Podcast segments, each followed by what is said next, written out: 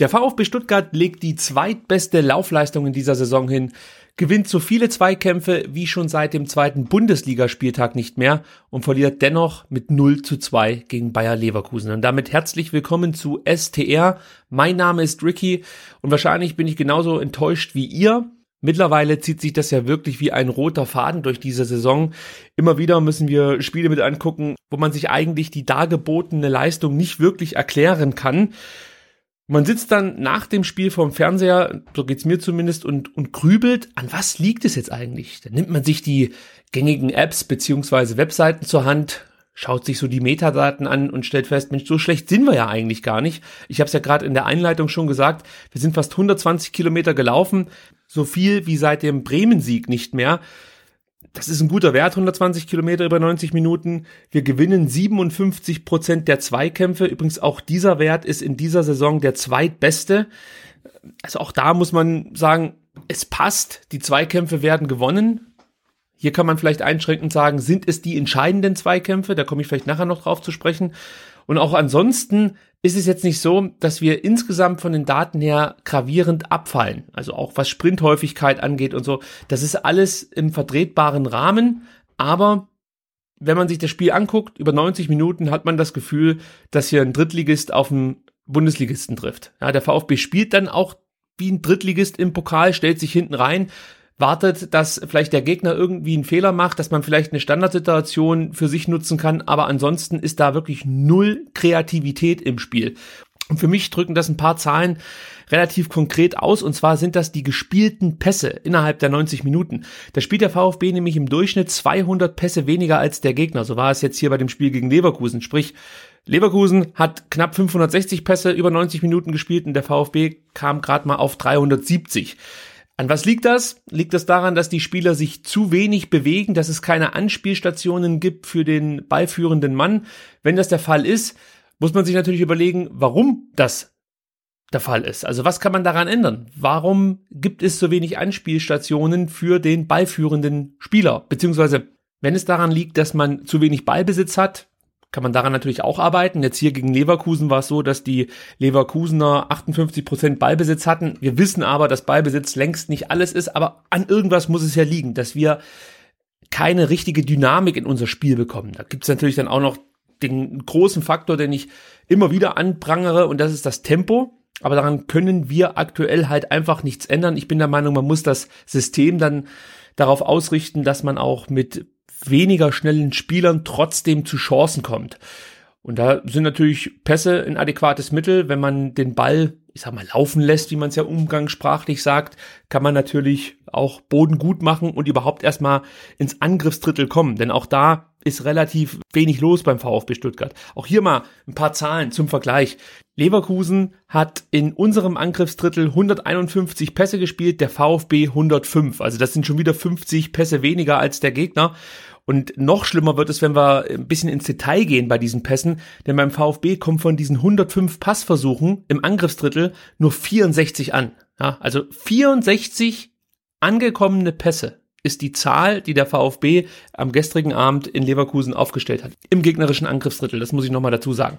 Also in der Offensive geht da rein gar nichts. Da ist wirklich absolut tote Hose. Und nochmal, an was liegt es? Ich kann es nicht 100% benennen. Ich muss mir natürlich auch jetzt hier meine Zahlen, die ich mir da aufschreibe, äh, anschauen und mir überlegen, an was kann das liegen, dass der VfB einfach nicht in der Lage ist, das Spiel so am Laufen zu halten, dass es zwangsweise irgendwann zu Torchancen kommt. Denn das ist ja das Hauptproblem, was wir aktuell haben. Jetzt komme ich nochmal mit einer Zahl um die Ecke. Ich weiß, euch wird es wahrscheinlich schon zu den Ohren rausquillen, aber ich finde das einfach so eklatant. Jonathan Tah, der Innenverteidiger, der Innenverteidiger der Leverkusener, hat im gegnerischen Angriffsdrittel mehr Pässe gespielt als alle VfB-Spieler. Also der Innenverteidiger des Gegners spielt in der Offensive, im Angriffsdrittel mehr Pässe als alle Spieler des VfB Stuttgart. Einschränkend muss ich sagen, Nicolas Gonzalez hat zwei Pässe mehr gespielt als Jonathan Tah. Allerdings kamen auch nur acht an, genauso wie bei Tah. Das heißt also, der gegnerische Innenverteidiger hat mehr für die Offensive der eigenen Mannschaft beigetragen als jeder andere Spieler vom VfB Stuttgart. Also das ist fast schon absurd. Vielleicht ein kleiner Vergleich. Die Stuttgarter Innenverteidiger kamen zusammen auf sechs versuchte Pässe im gegnerischen Angriffsdrittel, davon kamen zwei an. Also das ist nahezu absurd. Das soll es jetzt mal gewesen sein mit diesen ganzen Zahlen, weil ich weiß es selber, wenn man Podcasts hört und da wird viel über Zahlen gesprochen, das ist nicht immer ganz so interessant, deswegen lasse ich das einfach mal weg. Ich versuche nur für mich irgendwo Hoffnung zu schöpfen, dass das hier alles besser wird. Ja, wir können ja nicht sagen, wir kaufen in der Winterpause elf neue Spieler. Das wird nicht funktionieren. Und deswegen habe ich mir natürlich auch überlegt, was macht mir eigentlich Hoffnung? Und dann muss ich ganz ehrlich sagen, kam nicht allzu viel dabei heraus. Was mir wieder imponiert hat, war die Leistung von Marc Oliver Kempf. Ich sag gleich dazu, die war natürlich nicht herausragend, wie auch in der Mannschaft, die einfach schlecht gespielt hat. Da wird es nicht einen Spieler geben, der massiv besser ist als alle anderen Spieler um ihn herum. Dennoch hat Marc Oliver Kempf die meisten Kopfballduelle aller Spieler gewonnen, hat die meisten klärenden Aktionen gehabt aller VfB-Spieler, hatte die meisten Blocks und hat die meisten Zweikämpfe aller Abwehrspieler geführt und auch die meisten Zweikämpfe gewonnen. Das sieht schon ziemlich gut aus. Die Leistung in Nürnberg war ja auch schon nicht schlecht. Ich bin gespannt, wie Weinziel Marc Oliver Kempf dann im nächsten Spiel gegen Augsburg einbinden wird. Ich meine, Timo Baumgartel kommt zurück, Benjamin Pavard ist, denke ich mal, gesetzt. Da muss sich der gute Markus Weinziel was einfallen lassen. Ich weiß nicht, ob er Insua wieder rausnimmt und kämpft dann auf die Linksverteidigerposition setzt. Das wäre vielleicht eine Möglichkeit. Vielleicht gibt der Benjamin Pavard auch mal eine Pause. Ich hätte damit kein Problem, wenn ich ehrlich sein soll. Ja, äh, ein weiterer Hoffnungsschimmer ist für mich natürlich Santiago Ascasiba, der Woche für Woche unglaubliche kämpferische Leistungen für den VfB hinlegt. Das ist auch beeindruckend, geht mir manchmal fast schon unter, weil natürlich immer wieder diese Härte, die er mit ins Spiel bringt, von vielen Berichterstattern dann erstmal aufgegriffen wird, aber dass der Typ in elf von zwölf Bundesligaspielen mehr als zwölf Kilometer läuft, das ist schon ein ziemlich geiler Wert, muss ich sagen. Nur gegen Hannover 96 kam er unter diese 12 Kilometer Marke, aber da waren es trotzdem noch 11,8 Kilometer. Und wenn man sich dann überlegt, dass Santiago Ascasiba am Mittwoch noch in Mendoza für die argentinische Nationalmannschaft aufgelaufen ist, dann ist das absolut beeindruckender Wert. 12,44 Kilometer waren es gestern gegen Leverkusen. Und ich bin richtig stolz, dass so ein Spieler das Trikot des VfB Stuttgart trägt, sage ich euch so, wie es ist. Ich hoffe, dass es auch noch lange anhalten wird, dass er noch viele, viele Spiele für den VfB bestreiten wird. Seine Zweikampfführung finde ich großartig, muss ich auch nochmal dazu sagen.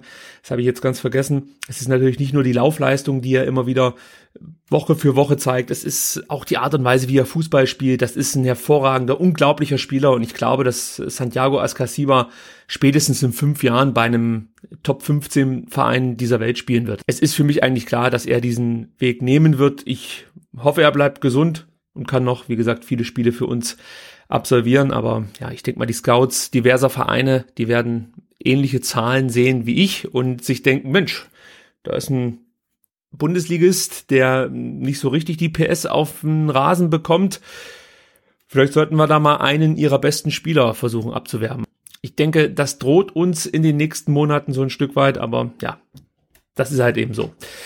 Ein weiterer Spieler, der mir positiv aufgefallen ist, ist Dennis Aogo. Hat nicht einen Fehlpass gespielt, hat zehn seiner elf Zweikämpfe gewonnen und war auch ansonsten ein wichtiger Stabilisator für diese defensive Mittelfeldzentrale, dass man praktisch das Zentrum kompakt hält. Das macht er immer wieder sehr gut. Hat er auch schon in Nürnberg sehr, sehr gut gemacht und auch zuvor in einigen Spielen hat er bewiesen, dass er in dieser Saison zumindest für den VfB sehr, sehr wichtig ist. Vielleicht nicht so sehr über links, aber defensiv im zentralen Mittelfeld macht mir Dennis Aogo doch schon Spaß, muss ich ganz ehrlich sagen. Habe ich nicht unbedingt mit gerechnet. Ich bin eigentlich davon ausgegangen, dass er eher von der Bank kommt und hier und da mal Löcher stopfen muss. Aber für mich ist Dennis Aogo einer der Spieler, die definitiv momentan gesetzt sind. Überrascht mich selber auch. Und dann hört es eigentlich auch schon mit den Spielern auf, die ich jetzt hier aufzählen kann, die mir ja einfach Mut machen für die nächsten Spiele. Andy Beck macht das für seine Verhältnisse solide. Das ist halt ein typischer Beck, der darunter gespielt wird. Nichts Aufregendes, defensiv immer mal wieder versehentlich eingepennt, aber dann dennoch bemüht. Das reicht halt gegen Mannschaften wie gegen Nürnberg, aber gegen andere Kaliber wirst du damit natürlich Probleme haben, wenn du mit einem Andy Beck als Rechtsverteidiger aufläufst. Die Innenverteidigung, ich habe Marc Oliver Kempf aufgezählt, der macht mir wie gesagt Spaß und dann muss man mal gucken. Also Timo Baumgartel spielt eine zufriedenstellende Saison. Bei Benjamin Pavard bin ich mir immer noch nicht ganz sicher, ob er nicht vielleicht einfach mal eine Pause braucht. Ja, vielleicht einfach mal ein oder vielleicht sogar zwei Spiele auf der Bank sitzen. Nicht so sehr, weil er katastrophal schlecht spielt oder so, sondern es ist halt wirklich sehr, sehr viel, was da in den letzten Monaten um ihn herum passiert ist. Und ich meine das auch auf dem Spielfeld zu bemerken. Also er wirkt manchmal auch ein Stück weit überfordert. Vielleicht verlässt sich der ein oder andere auch zu sehr auf den Weltmeister in der Innenverteidigung. Schwierig zu sagen. So richtig packen kann ich es noch nicht, aber so das Bauchgefühl sagt mir, dass eine Pause vielleicht gar nicht mal so schlecht wäre für Benjamin Pavard. Und wenn wir uns die nicht leisten können, weil Insua aktuell wirklich als Linksverteidiger nicht die beste Figur abgibt, entweder fliegt er früh vom Platz oder ja, das Handspiel in der ersten Halbzeit, das war ja auch völlig absurd, was er da gemacht hat. Und da muss man sich mit Sicherheit überlegen, ob man Kempf nicht doch wieder auf die Linksverteidigerposition setzt und eben dann weiterhin mit Pavard und Baumgartel in der Innenverteidigung spielt. Sosa wird noch eine Weile ausfallen, also ist der keine Option. Vielleicht nochmal kurz ein Wort zur Taktik an sich. Markus Weinziel hat ja wieder umgestellt von Dreierkette beziehungsweise von Fünferkette auf Viererkette. Das hat er schon gegen Nürnberg gemacht, jetzt wieder gegen Leverkusen. Das ist für mich auch die einzig sinnvolle taktische Aufstellung, die der VfB aktuell spielen kann. Wenn du mit einer Dreierkette spielst, ist eigentlich ein ganz wichtiger Faktor, wenn du im Ballbesitz kommst, schnell ins gegnerische Angriffsdrittel vorzustoßen. Und uns fehlen da aktuell die Tempospieler. Also wir haben keinen Spieler, der mit viel Speed direkt nach vorne stürmt und dann dort die Verteidigung beschäftigen kann. Ich habe auch nicht das Gefühl, dass wir die passstärksten Spieler aktuell in unseren Reihen haben. Das gehört ja auch mit dazu, dass die Innenverteidiger dann sehr passsicher sind. Du brauchst dazu natürlich auch ein Stück weit Mut. Das ist auch klar. Wenn du den Ball eroberst und dann eben als Innenverteidiger das Spiel eröffnen möchtest, brauchst du Selbstvertrauen und Mut. Das fehlt uns aktuell. Und das sind schon so ein paar Attribute, die du an den Tag legen solltest, wenn du eine erfolgreiche Dreierkette spielen lässt. Und das sehe ich momentan überhaupt nicht. Also für mich ist das, was wirklich am meisten gegen eine Dreierkette spricht, das fehlende Tempo und aber auch die fehlende Fähigkeit, vielleicht einfach mal einen Steckpass oder dergleichen zu spielen. Und da sind wir wieder beim Thema Kreativität. Die können wir uns jetzt auch nicht irgendwie backen oder so. Dani Didavi fehlt. Und da muss man sich natürlich auch überlegen, ey, wenn die einzige Antwort auf die Frage, wo ist die Kreativität, Daniel Didavi ist, dann hat der Kaderplaner hier natürlich auch wieder ein paar Fehler gemacht, die man mit Sicherheit mal ansprechen sollte. Also da fehlt einfach ein vernünftiger Backup für Daniel Didavi. Das sieht man eigentlich jetzt schon seit dem Bremen-Spiel. Da haben wir eklatante Probleme, irgendwie mal was Vernünftiges nach vorne zu bringen. Ja, dann haben wir natürlich noch das Gomez-Problem, was ich vielleicht mal ganz kurz ansprechen könnte, der einfach nicht mehr trifft der selber aber versucht, selbstkritisch mit der Situation umzugehen, hat auch gesagt, Mensch, vielleicht muss ich dann einfach mal auf die Bank und ein anderer muss sein Glück probieren, ist natürlich die Frage, wer soll das machen? Ja, also es ist ja jetzt niemand da, den man da vorne reinschmeißen könnte. Auch da fehlt es wieder an Optionen. Jetzt kommt der Donis wahrscheinlich zurück. Nimmst du Gomez raus und setzt Donis als Stürmer ein? So richtig glaube ich da nicht dran. Ich glaube auch nicht, dass man einfach mal Dayaku da vorne reinstellen kann und der wird es dann schon irgendwie richten. Das heißt, wir müssen es momentan irgendwie mit Mario hinbekommen und dass er die Qualitäten hat, Tore zu erzielen, ja, das weiß ja jeder. Ja. Er ist halt das Opfer, dass es einfach zu wenig Kreativität nach vorne im VfB-Spiel gibt, weil es kommen keine Bälle, die er verwerten kann. Wenn es dann doch mal die eine Möglichkeit für ihn gibt, hat er auch seine Probleme, die Dinger reinzumachen. Ich sehe da momentan niemanden, der ihn da vorne beerben könnte als Stoßstürmer. Also das ist auch nochmal so ein Problem, das mir ein bisschen Bauchschmerzen bereitet, muss ich ganz ehrlich sagen. Ja, nächstes Spiel gegen Augsburg. Ich denke, ich werde vorher noch mal eine Folge aufnehmen. Hm, da gibt's bestimmt auch noch ein paar Themen, die im Laufe der Woche so anfallen, über die ich gerne sprechen möchte. Bis dahin werde ich auch mal überlegen, wie ich da aufstellen würde, wenn ich Trainer wäre. Das ist nämlich wirklich nicht so leicht. Währenddem ich das jetzt hier gerade ins Mikrofon erzähle, lasse ich ja vor meinem geistigen Auge auch immer mögliche Aufstellungen durchlaufen und merke immer wieder, es fehlt halt vor allem im zentralen Mittelfeld jemand, der was für die Offensive in Bewegung setzen kann. Ja, Christian Gentner ist halt, ich, ich habe auch keinen Bock mehr, da irgendwelches Bashing zu betreiben oder so. Lass den Spiel, hat eh keinen Wert. Also Gentner ist gesetzt, wir spielen immer nur mit zehn Mann und Gentner, der da rumläuft und versucht irgendwas auf die Kette zu bekommen und ich, ich, ich möchte dem Typen noch nicht mal irgendwas Böses, darum geht es mir gar nicht. Aber die Fakten, die Zahlen, die nackten Zahlen sprechen halt nur gegen diesen Spieler. Ich verstehe nicht, warum er Woche für Woche aufgestellt wird. Von Weinziel oder auch zuvor von Korkut. Ich verstehe es einfach nicht. Also es gibt doch nicht irgendwie so den Parameter, wo man sagen kann, ja, aber guck mal hier, also so viele Chancen, wie der kreiert. Nee, fuck, nix, null. Er hat nicht eine, das ist ein Fakt, er hat nicht eine Chance herausgespielt. Im gesamten Spiel in Leverkusen hat er nicht eine Chance herausgespielt. Er ist halt für einen Mann, der da in der Zentrale walten darf, relativ wenig. Er kann nicht mal einen Ballgewinn für sich verbuchen. Ja, Dennis Aogo zum Beispiel hat drei Bälle erobert, so möchte ich es mal sagen. Christian Gentner nicht einen. Ja, dann hat er 34 Pässe gespielt. Vorhin habe ich gesagt, Aogo hat 33 gespielt, nicht einen Fehlpass gespielt. Christian Gentner hat 34 Pässe gespielt, davon 13 Fehlpässe. Da ist halt auch faktisch schwierig für mich äh, irgendwie zu verstehen, warum der Typ Woche für Woche die Berechtigung hat, in der Startelf zu stehen. Ich verstehe, er ist der Captain und man setzt seinen Captain nicht einfach mal so auf die Bank. Aber es ist für mich mittlerweile eine so große Schwachstelle, ähnlich wie es Castro gegen Dortmund war. Also, dass ich einfach nur immer wieder die Hände über den Kopf zusammenschlage, wenn ich die Aufstellung sehe und sehe, dass wieder Christian Gentner seine Chance bekommt. Also die Frage ist halt auch, gibt es da wirklich nicht einen Spieler, der da aktuell ein bisschen Druck auf diese Position ausübt? Klar, es sind momentan viele Leute verletzt, aber trotzdem haben wir ja nicht nur elf Leute im Kader. Markus Weinziel hat bei der Pressekonferenz am Mittwoch war es, glaube ich, oder am Donnerstag gesagt, er stellt nach dem Leistungsprinzip auf. Das muss man sich mal vorstellen. Die Spieler, die da am Freitag auf dem Platz standen, sind laut Markus Weinziel die elf besten Spieler des VfB Stuttgart. Das ist ja Wahnsinn. Das ist für mich nicht nachvollziehbar, wie es da keine Alternativen geben kann. Aber so scheint es zu sein und wir müssen damit leben. Ich weiß, es ist noch relativ, relativ früh in der Saison. Wir haben erst zwölf Spiele gespielt. Aber ich, ich hau's einfach so raus. Ich gehe davon aus, dass wir absteigen. Also ich, ich weiß, man kann immer noch 66 Punkte holen. Aber ich frage mich wirklich, wie der VfB auf 35 Punkte kommen möchte. Und die brauchen wir, um eben nicht abzusteigen. Und selbst wenn du jetzt zwei, drei oder sogar vier Spieler im Winter holst, man, das sind halt definitiv keine Hochkaräter, die, die du da verpflichten wirst, sondern das sind in der Regel Spieler, die bei ihren Vereinen selbst nicht häufig zum Einsatz kamen oder einfach noch nicht die Klasse eines Bundesligaspielers nachgewiesen haben.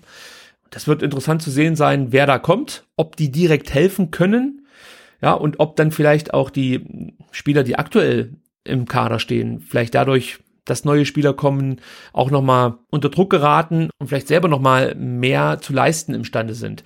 Denn der Klassenerhalt wird nur gelingen, wenn alle Spieler, nicht nur die neuen, wenn alle Spieler noch eine deutliche Schippe drauflegen. Ansonsten ist das Ding hier relativ früh durch, glaube ich. Also da wird es eine sehr, sehr düstere Rückrunde. Ja, also ich versuche mir natürlich weiterhin einzureden, hey, okay, wenn die jetzt diese drei Heimspiele gewinnen, was schon schwer genug wird, gegen Augsburg, Berlin und gegen Schalke, dann haben wir immerhin 17 Punkte auf dem Konto. Das ist natürlich immer noch nicht genug, aber ich gehe, wie gesagt, davon aus, dass man 35 Punkte insgesamt braucht, um nicht auf den letzten beiden Plätzen zu stehen. Und dann kann man sagen, okay, dann hast du nach 17 Spielen diese 17 Punkte und musst gucken, dass du dann vielleicht in der Rückrunde irgendwie 20 Punkte holst. Und dann ist das Ding erstmal durch, wir können durchschnaufen, uns resetten und 1920 wieder neu angreifen. Ja, ich werde mir da ein paar Gedanken zumachen, wen ich da aufstellen würde gegen Augsburg. Aber momentan geht's mir, ich habe es zu Beginn schon gesagt, wahrscheinlich wie euch. Ich bin enttäuscht, mir fehlen die Erklärungen und ich bin irgendwie auf der Suche nach dem Silberstreifen am Horizont. Hat da irgendjemand Donis gesagt? Ja, mal gucken. Ich habe ja in der letzten Ausgabe schon gesagt, dass die Erwartungen an Donis mir ein bisschen zu hoch gesteckt sind. Aber ich hätte nichts dagegen, wenn ich mich diesbezüglich täusche und Tassus Donis nächste Woche gegen Augsburg ein fulminantes Comeback hinlegt mit zwei, drei Toren. Überrasch mich, Tassos. Wir hören uns bald wieder. Bis dahin, ciao.